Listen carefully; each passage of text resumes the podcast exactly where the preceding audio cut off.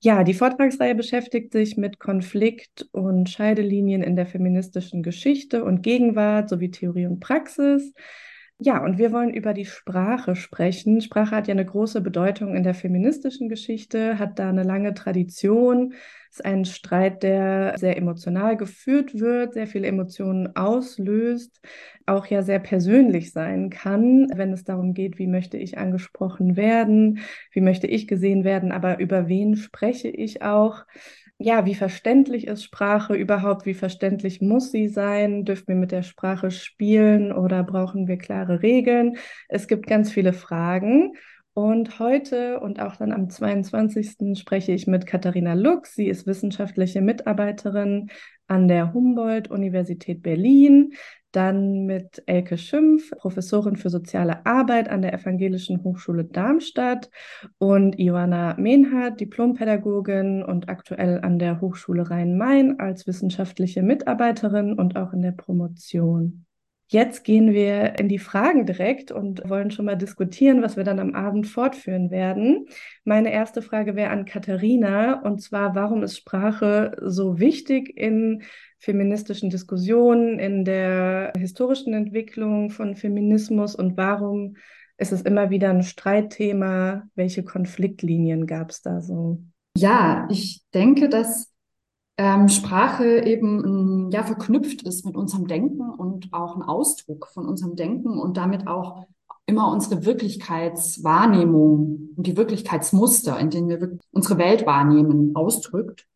Und ja, die feministische Bewegung oder feministische Bewegungen haben darauf hingewiesen, dass wir in einer androzentrischen Gesellschaft leben und dementsprechend auch unser Denken und auch infolge unserer Sprache einer androzentrischen Logik folgt. Also einer, die sich an einer männlichen Norm orientiert.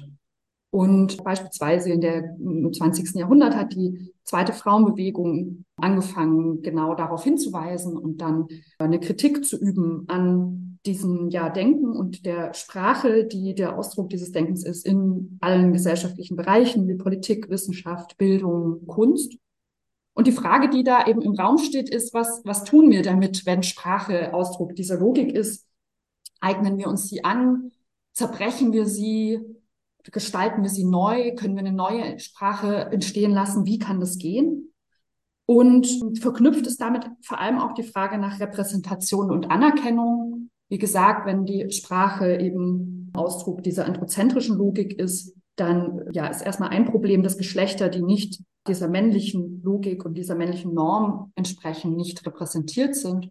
Und damit stellt sich auch die Frage nach Anerkennung, also nach der Anerkennung der Person, die dort nicht auftauchen können. Und das war ist erstmal so das Feld, das da beackert wurde und auch immer noch wird. Und die Antworten waren ja sehr vielfältig. Von wir müssen erstmal alles zerbrechen bis zu wir müssen äh, auch für Anerkennung kämpfen. Ja, da kommen wir gleich zum Thema Gendern, das ja auch ein großes Streitthema innerhalb der feministischen Sprachkritik ist. Angefangen auch mit dem, genau, wir müssen das binärische Maskulinum vielleicht abschaffen, wir müssen Frauen mit einbeziehen und jetzt auch zum, wie gehen wir denn aber mit queerer Sprache um oder braucht es vielleicht auch eine Sprache, die geschlechtslos ist? Da gibt es ja ganz verschiedene Ansätze. Aber auch außerhalb der feministischen Sprachkritik ist ja Gendern ein stark diskutiertes und tatsächlich auch umkämpftes Thema, leider auch von rechts. Ein sehr politisches Thema. Jetzt gerade ein aktuelles, sehr aktuelles Beispiel ist die Koalition der CDU und SPD in Hessen, die diese Woche erstmal ihre ja, Periode oder Amtsperiode damit begonnen hat, Gendern verbieten zu wollen an Institutionen, an Hochschulen und so weiter. Und da ist auch die Frage, wenn es plötzlich auch so antifeministische Strömungen gibt, auch in, sage ich mal, liberaleren Parteien, aber auch eben von sehr weit rechts, welche Antworten haben wir da im Feminismus? Haben wir da Bündnisse? Brauchen wir mehr Bündnisse? Ja, die Frage würde ich gerne an Elke stellen. Ja, danke schön. Ich möchte mal sagen, die Koalitionsgespräche laufen und die SPD als neuer Koalitionspartner, die Grünen sind raus, obwohl sie zehn Jahre lang ein, eine, ja, eine Bündnispolitik betrieben haben in der Koalition und sich auch für die Sprache stärker engagiert haben, würde ich sagen. Bisher kamen die Anfragen von der AfD. Im Sinne von, braucht es eine Gendersprache, braucht es Gender Studies, eigentlich so ganz grundsätzlich.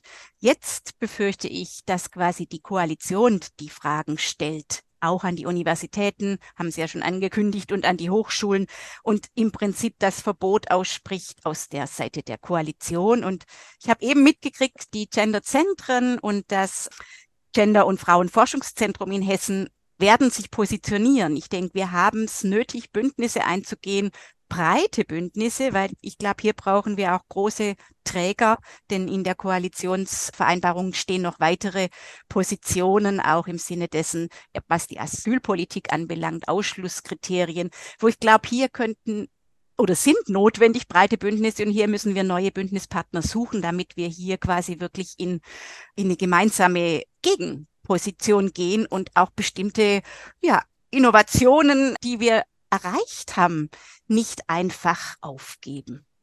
Da ist so für mich was drin im Sinne von Antifeminismus, ist für mich in der Mitte angekommen. Es gibt starke Bündnisse des Antifeministischen. Und meine Frage ist, oder meine Vorstellung ist, wo, wo gibt es Bündnispartnerinnen, die wir ja, motivieren können und wie können wir uns hier sichtbar machen, was wir eigentlich lange Jahre erreicht haben, was jetzt mal ganz kurz in Frage gestellt wird. Dann kommen wir noch zu Ivana. Und zwar bist du ja auch in der sozialen Arbeit oder beschäftigst dich da auch nochmal sehr speziell mit dem Thema Mädchenarbeit. Der Begriff Mädchen ist ja auch äh, irgendwann aufgebrochen worden oder die Frage war, benutzen wir den noch? Wen schließt der vielleicht auch aus? Aber es braucht auch Räume. Da gibt es ja auch viele Konflikte. Du benennst so die Mädchenarbeit als kleine Schwester des Feminismus. Und ähm, da ist ja besonders wichtig oder die Frage, die immer wieder aufkommt, wen adressieren wir auch ganz speziell? Sprache als Adressierung von den AdressatInnen, die wir eben in der sozialen Arbeit haben. Warum ist es besonders wichtig, dass wir darauf achten?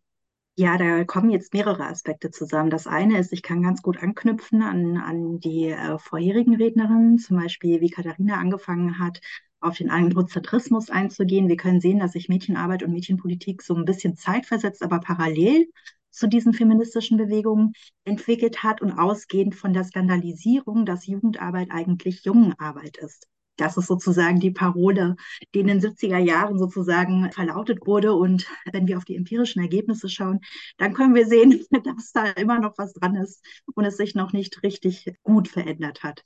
In Bezug auf Adressierung, das ist natürlich für soziale Arbeit, die eben adressiert bestimmte Gruppen, bestimmte andere. Das ist auch etwas, was in einer Ambivalenz ist sozusagen. Soziale Arbeit wird auch als die Arbeit mit anderen, also auch mit der Herstellung oder mit Produzierung, Reproduzierung von Differenz einhergeht und gleichzeitig stecken wir in einem Differenzdilemma, so sagt es Anita Kalpaka zum Beispiel in Bezug auf Migration und Rassismus und macht da auch Anleihen oder stellt Bezüge her zum Thema Geschlecht. Da stecken wir ja genauso drin, dass wir sozusagen die Differenzen, die damit einhergehen und die Erfahrungen, die damit einhergehen, auch betonen oder auch dramatisieren müssen und gleichzeitig sie bearbeitbar zu machen. Das ist sozusagen etwas, wovon wir in der sozialen Arbeit ein Stück weit nicht wegkommen und gleichzeitig auch wieder entdramatisieren müssen und nicht zu sehr besonderen Othering sozusagen sind die Schlagworte da.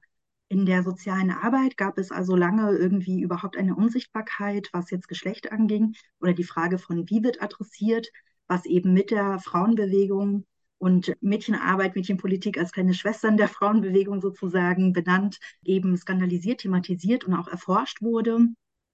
Und da eben feministisch orientierte soziale Arbeit viele Initiativen gestartet hat, die sich dann institutionalisiert haben, auch etabliert haben, gleichzeitig auf eine Art auch wieder marginalisiert sind, weil sie halt eben auch nicht unbedingt immer in den Mainstream-Angeboten, sondern doch irgendwie immer was extra ist. Ne? Also wenn wir uns verschiedene Diskurse in der sozialen Arbeit anschauen, zum Beispiel Theorien der sozialen Arbeit, so Bände, Klassiker, Methoden, dann ist das Thema Geschlecht oder feministische Perspektive immer extra.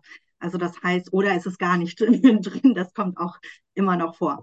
Genau, also das heißt, es ist irgendwie nach wie vor irgendwie ein Thema und gleichzeitig, genau, gab es ja eben, also in der sozialen Arbeit ist das so um die Nullerjahre rum angekommen, die Verunsicherung der Geschlechterbinarität und auch natürlich der Zuschreibung und auch Begrenzung durch eine Kategorie wie Mädchen. Und dann eben ist eine Entwicklung auch wieder an, mit Anleihen und in Beziehung mit feministischer Bewegung. Was heißt das? Da, und da ist ganz viel passiert in der Mädchenarbeit, auch sehr viel an äh, spielerischem, an Experimenten, sicherlich sind da nicht alle Experimente gelungen, aber also da ist einfach ein Suchprozess irgendwie da. Und das ist etwas, also wo einfach viel zu beobachten ist, was auch noch erforscht werden kann noch weiter und gleichzeitig in den aktuellen äh, Situationen, die Elke angesprochen hat, ja auch auf eine Art bedroht ist. Also da bin ich, also fürchte ich auch ein bisschen, was heißt es ne, für eine Praxis, die auf eine Art auch irgendwie immer noch ein Stück marginalisiert wird und auch prekär irgendwie ist, was eine Finanzierung zum Beispiel angeht.